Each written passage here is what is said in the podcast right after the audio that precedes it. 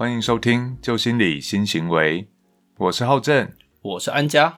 这是一个探讨职场关系、人际相处、个人成长、领导管理、两性沟通的频道。你是否生活压力大，又没有地方可以宣泄呢？来听听《旧心理新行为》，我们为你说出压力与焦虑，希望透过这节目帮你找回你的人生自主权。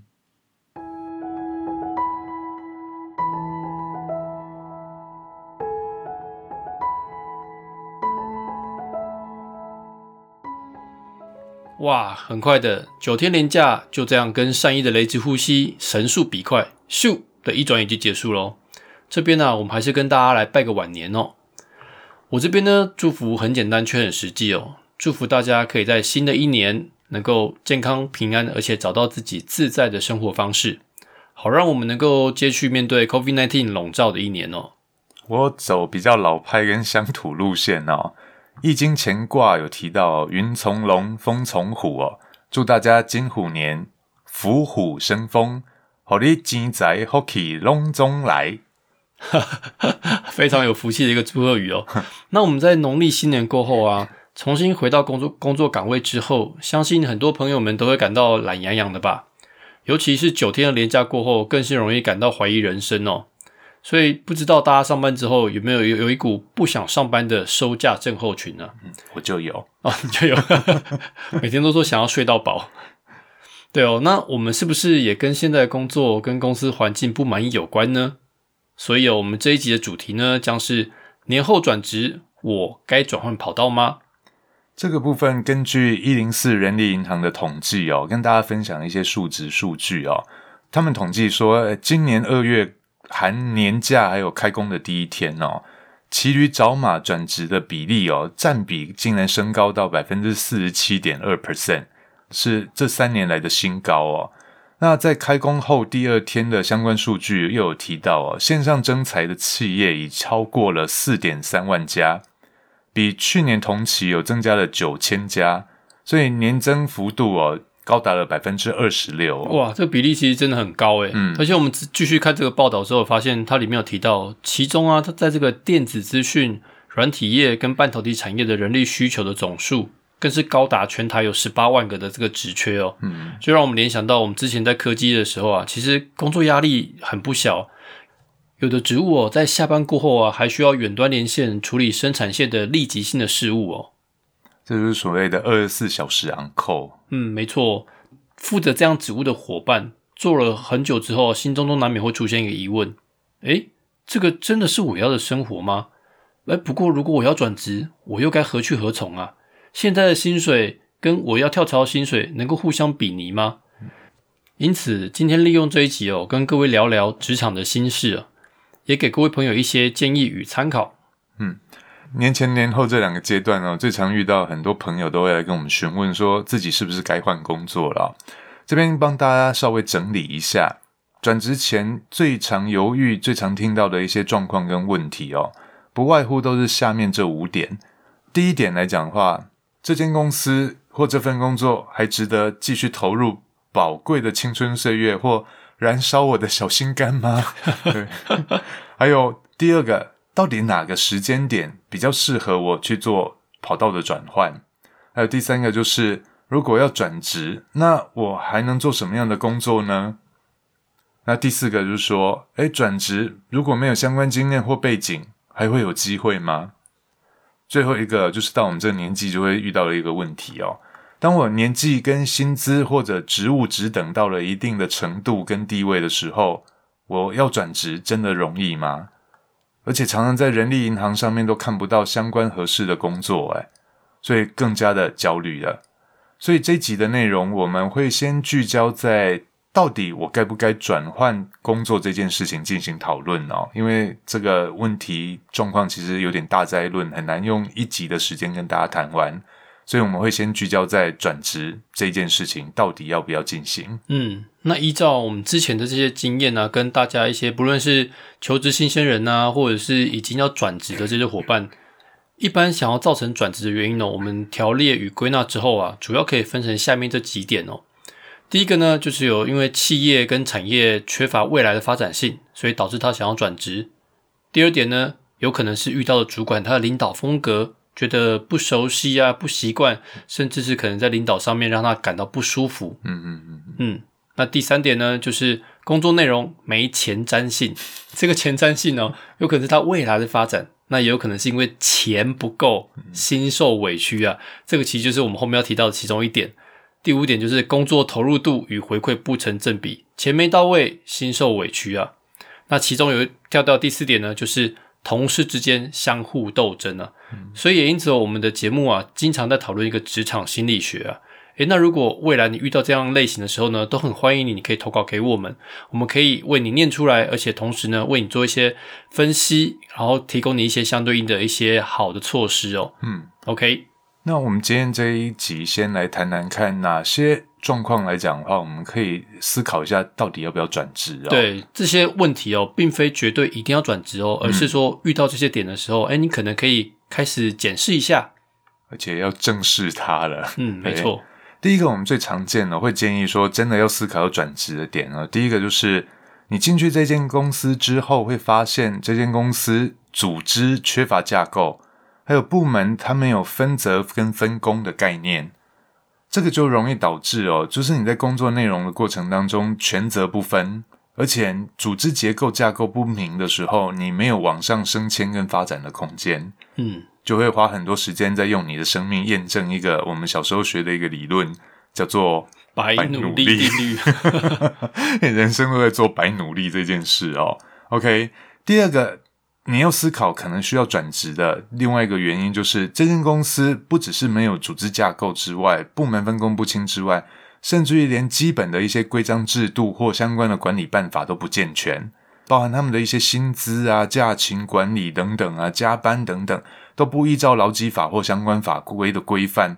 呃，我觉得这间公司真的非常危险，就真的要思考，可以的话赶快转职哦。嗯，不过这边要注意到，这个刚刚描述的这两点啊，如果你任职的公司啊是小型的公司或者是新创公司哦，其实呢也因为它正在成长当中哦，所以有很多的制度都还在持续的推行跟改善当中。如果是这种类型的时候呢，其实你应该要花更多的时间来耐心的观察，不一定要立即性的离职哦。这个这个其实我们还蛮建议说，因为新创公司或小公司它比较难一步就到位，嗯，所以你必须要给他一点时间去观察他有没有在做改善这件事情。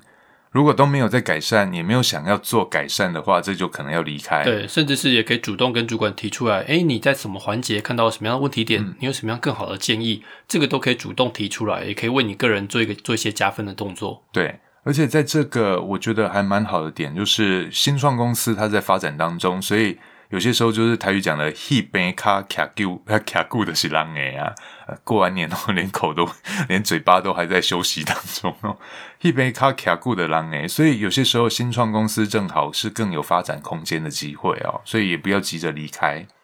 那第三点来讲的话，就是主管缺乏相关的经验、技术，还有沟通管理能力。这个我觉得是最可怕的一点哦。最常见的就是所谓的外行领导内行，而且还霸道专制，然后容易去破坏工作的规则，还有分工。他很容易陷入一种好恶式的管理，还有情绪性的管理哦。所以这类型的主管多半来讲话，呃，真的的确需要思考哦。有机会我们再跟大家来谈谈哦。不适任的主管哦，不是员工不适任而已哦，有些主管是不适任的哦。这个议题我们有机会再跟大家开一集，可以好好的聊。OK，然后第四点来讲的话，叫做组织内部部门间各自为政，主管间相互较劲。所以你在工作的时候会发现，你的工作方针还有主管他们的意见不一致，你就会变成一个多头马车的状况，好像每天上班都在被五马分尸的感觉。对啊，如果我们都是其中的员工啊，不论你是基层或者是中阶的主管的时候，其实你很容易被夹在中间哦。你看，你会发现到说，诶，主管的沟通不良，那这个时候我到底该听谁的呢？所以这个就是刚刚浩正所提到的哦，二十世纪的三大定律之一的彼得原理哦。正是在描述这类的主管。未来啊，如果有机会的时候呢，我们或许可以开个主题来一起聊聊喽。嗯，这这这一集我真的还蛮期待可以聊的。的确，因为不是任主管都是很大很大家很头痛的问题哦。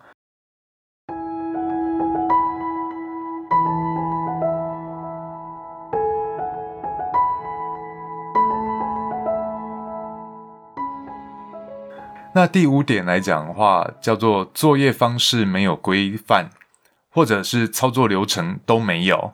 那同仁跟主管之间没有统一规范的时候，就很容易便宜行事。然后，而且在绩效考核的过程当中，也很难去评量你的工作绩效还有工作品质啊。嗯，这个部分呢，更可以看出一个这个部门到底有没有制度，而且有没有依照这个 SOP 可以依循哦。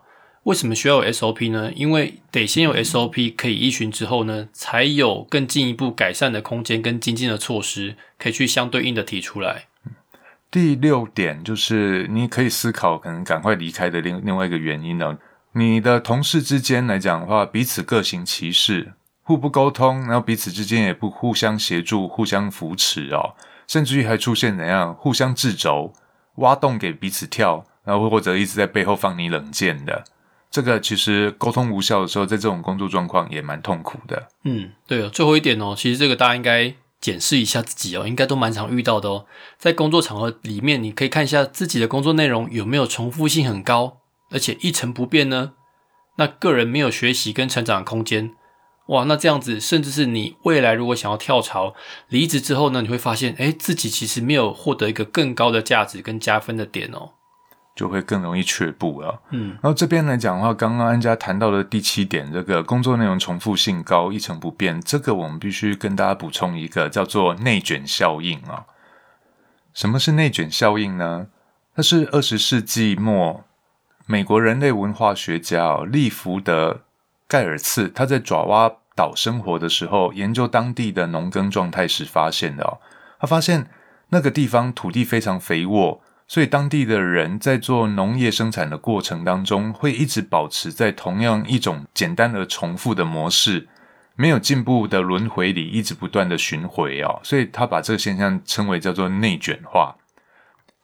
延伸到职场状态哦，当你长期从事某一方面的工作，而这工作的技术水平稳定，而且性质不断的在重复重复哦，逐渐的哦，人就会越来越怠惰。接下来就会停滞成长跟发展，这对内外部的变化就会失去了危机感。接下来没有准备的状态，就失去了应变的能力哦。嗯，不过啊，如果是相对应的状态啊，如果某个领域在里面发生过度的竞争啊，会导致人们进入了互相内斗啊、内耗的状态，这同样也是内卷化的现象哦。嗯，没错。这个我突然想到有一个故事啊，就是。对岸曾经有一个记者去访问了一个偏乡的放羊小孩哦，就问他说：“哎，小朋友，为什么你要放羊？”那小朋友就回答说：“啊，为了挣钱呢。”啊，记者就进一步的更探问说：“那有了钱，你想做什么呢？”他说：“有了钱，当然要娶媳妇儿啊。”然后记者继续问：“那你娶了媳妇儿，想干什么呢？”然后小朋友就说。有了媳妇儿，当然就是生小孩喽。那记者继续问：“那生完小孩，你希望你的小孩他们能做什么呢？”大家猜看，这个小朋友会怎么回答？那小朋友就说：“生了小孩就希望他继续放羊啦。”这是我们很标准的，就是内卷化。对，一直持续的轮回，轮回。嗯，对我这边概述一下，Google 上面查到内卷效应的摘要描述。大家也好奇的话，也可以上去搜寻一下哦，检视一下在自己的工作层面上面有没有无意义的精益求精呢？嗯，记得是无意义的哦。这边啊，我提出一个问题让大家反思一下：大家想看看我们在工作职场上面工作的目的是为了什么，而企业又是为了什么呢？为了 call call 啊？对，没错，最主要目的当然是为了赚钱呢。但是呢，如果那些无那些动作是无效益性的动作，就是不具备。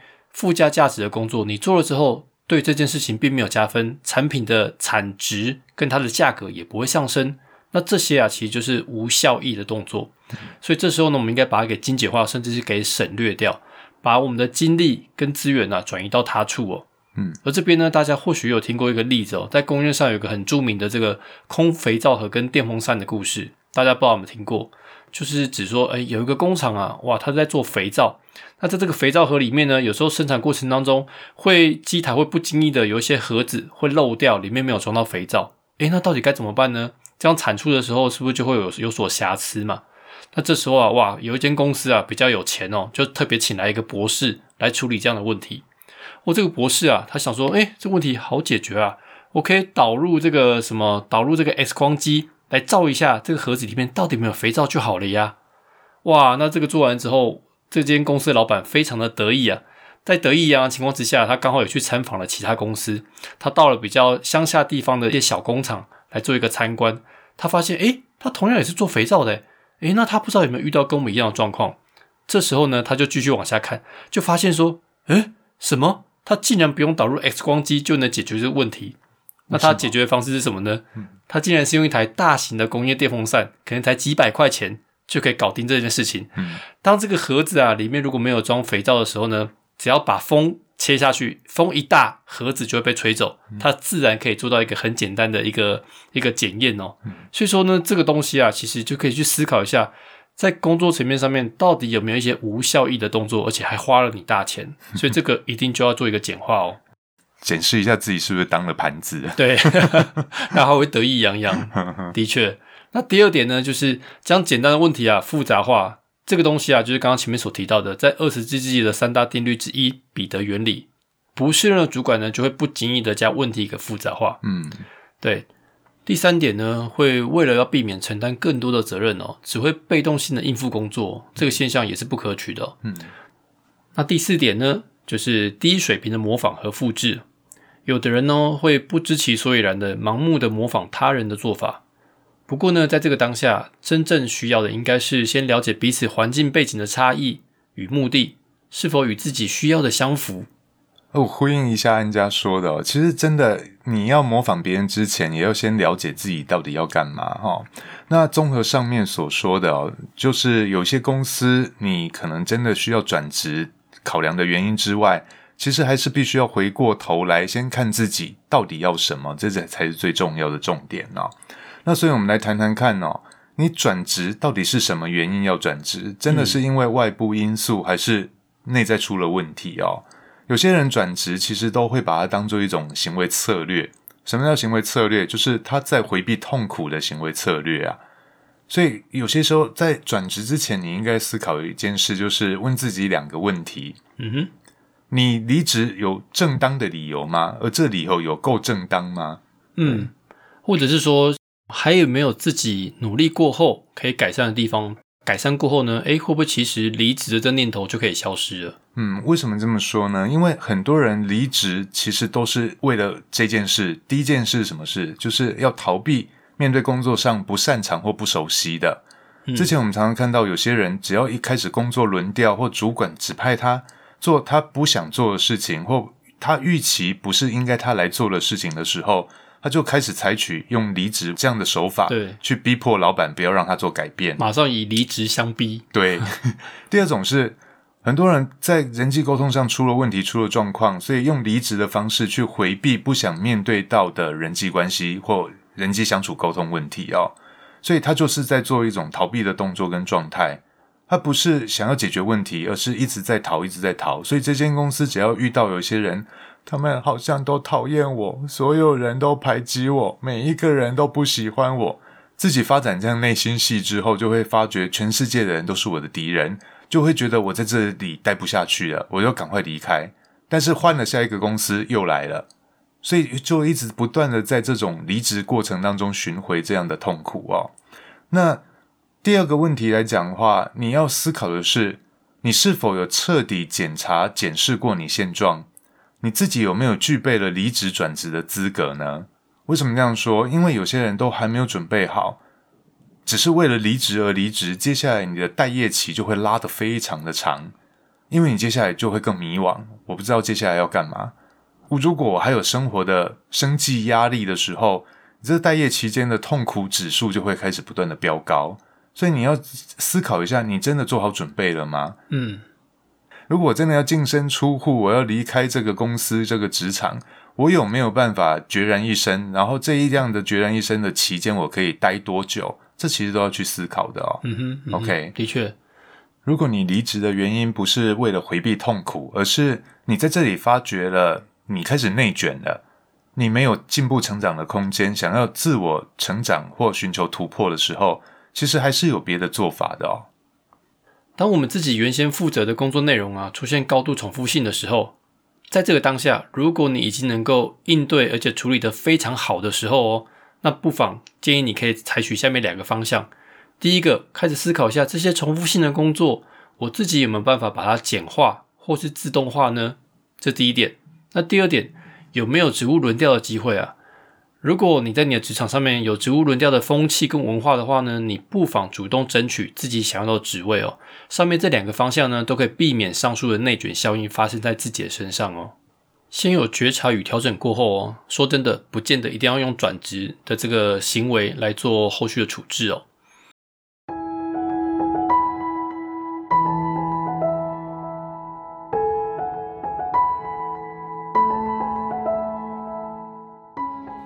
接着呢，我们要讨论到到底该怎么觉察呢？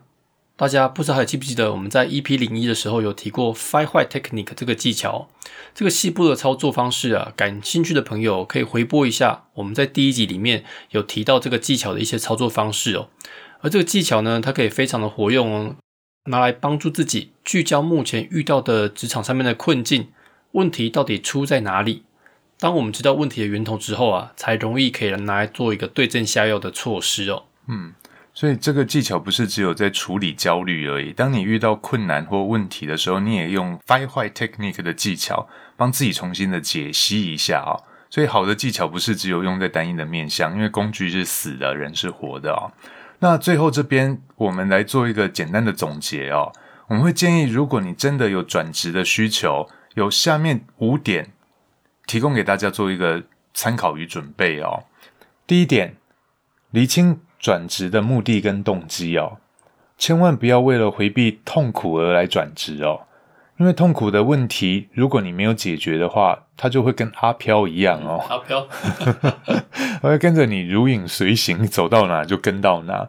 它不会因为你换了环境，这些痛苦的问题就会消失或不见哦。所以你总不能说，哎，我每次感到痛苦，我就一直来换工作，一直换工作。那要到底要换到什么时候？也不要，哎，过完年后同事都在换工作了，好像我也跟着要跟跟风换工作，我就跟着转职。这个部分来讲的话，都表示你还没有准备好，也没有足够的动机哦。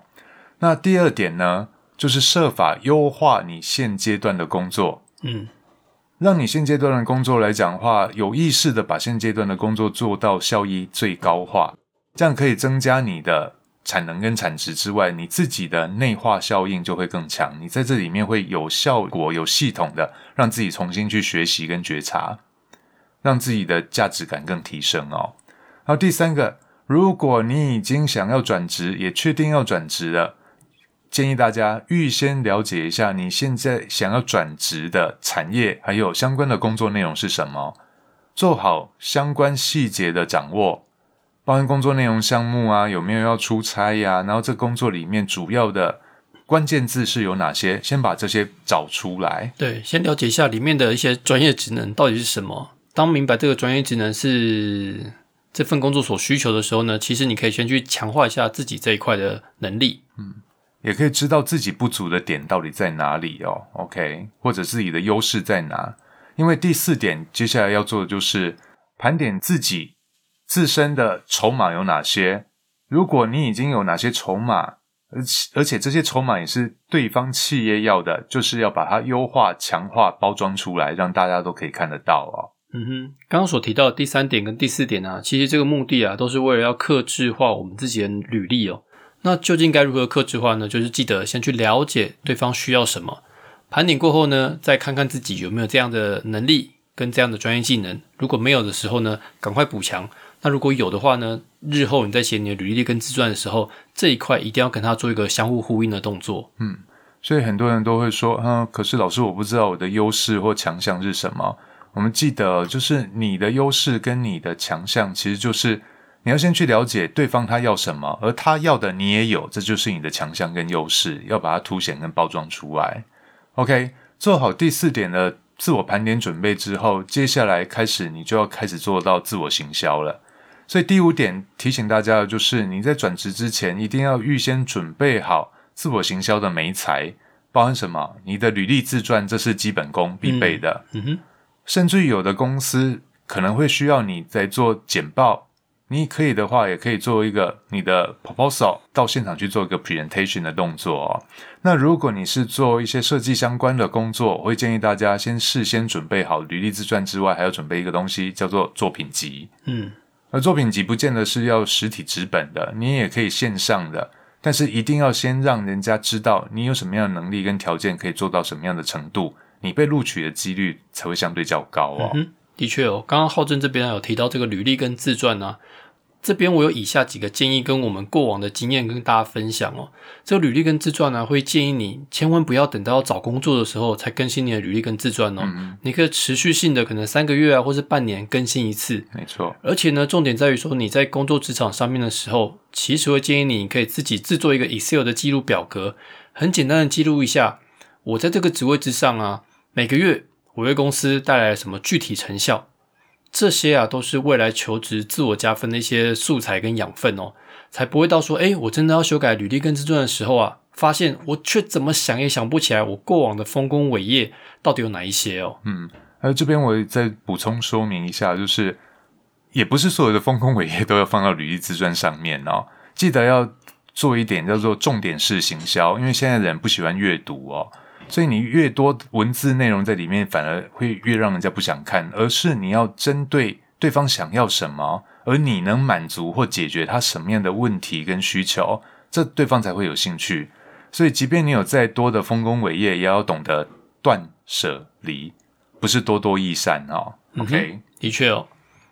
那今天的节目也差不多到尾声喽。很感谢你愿意给自己这段时间聆听我们的节目，与你共同自我检视与成长。相信你也有想要改变的意图跟动机哦。而现在呢，你需要做的事就是相信自己，请你先相信自己有能力做出好的调整或决定。祝福各位在职场上能厘清想要追寻的是什么，并且勇往直前。记得别让明天自己讨厌今天的你哦。未来呢，我们将持续陪伴着你，分享更多生活案例与相关的工具跟技巧，或者是有趣的议题。让我们一起研究心理。改变行为，从新思维开始。如果你喜欢我们的节目，欢迎在各大收听平台按下订阅与追踪。如果你是 Apple Podcast 收听的朋友，请给予我们五星的鼓励，并告诉我们你喜欢的内容和你想要分享的故事。也欢迎把节目推荐给你身边需要的亲朋好友们，因为有你们的支持，是我们持续前进的力量。假如你想知道我们更多的资讯，欢迎追踪我们的 FB 跟 IG，连接都在节目资讯栏当中。那我们就下次见喽，拜拜，拜拜。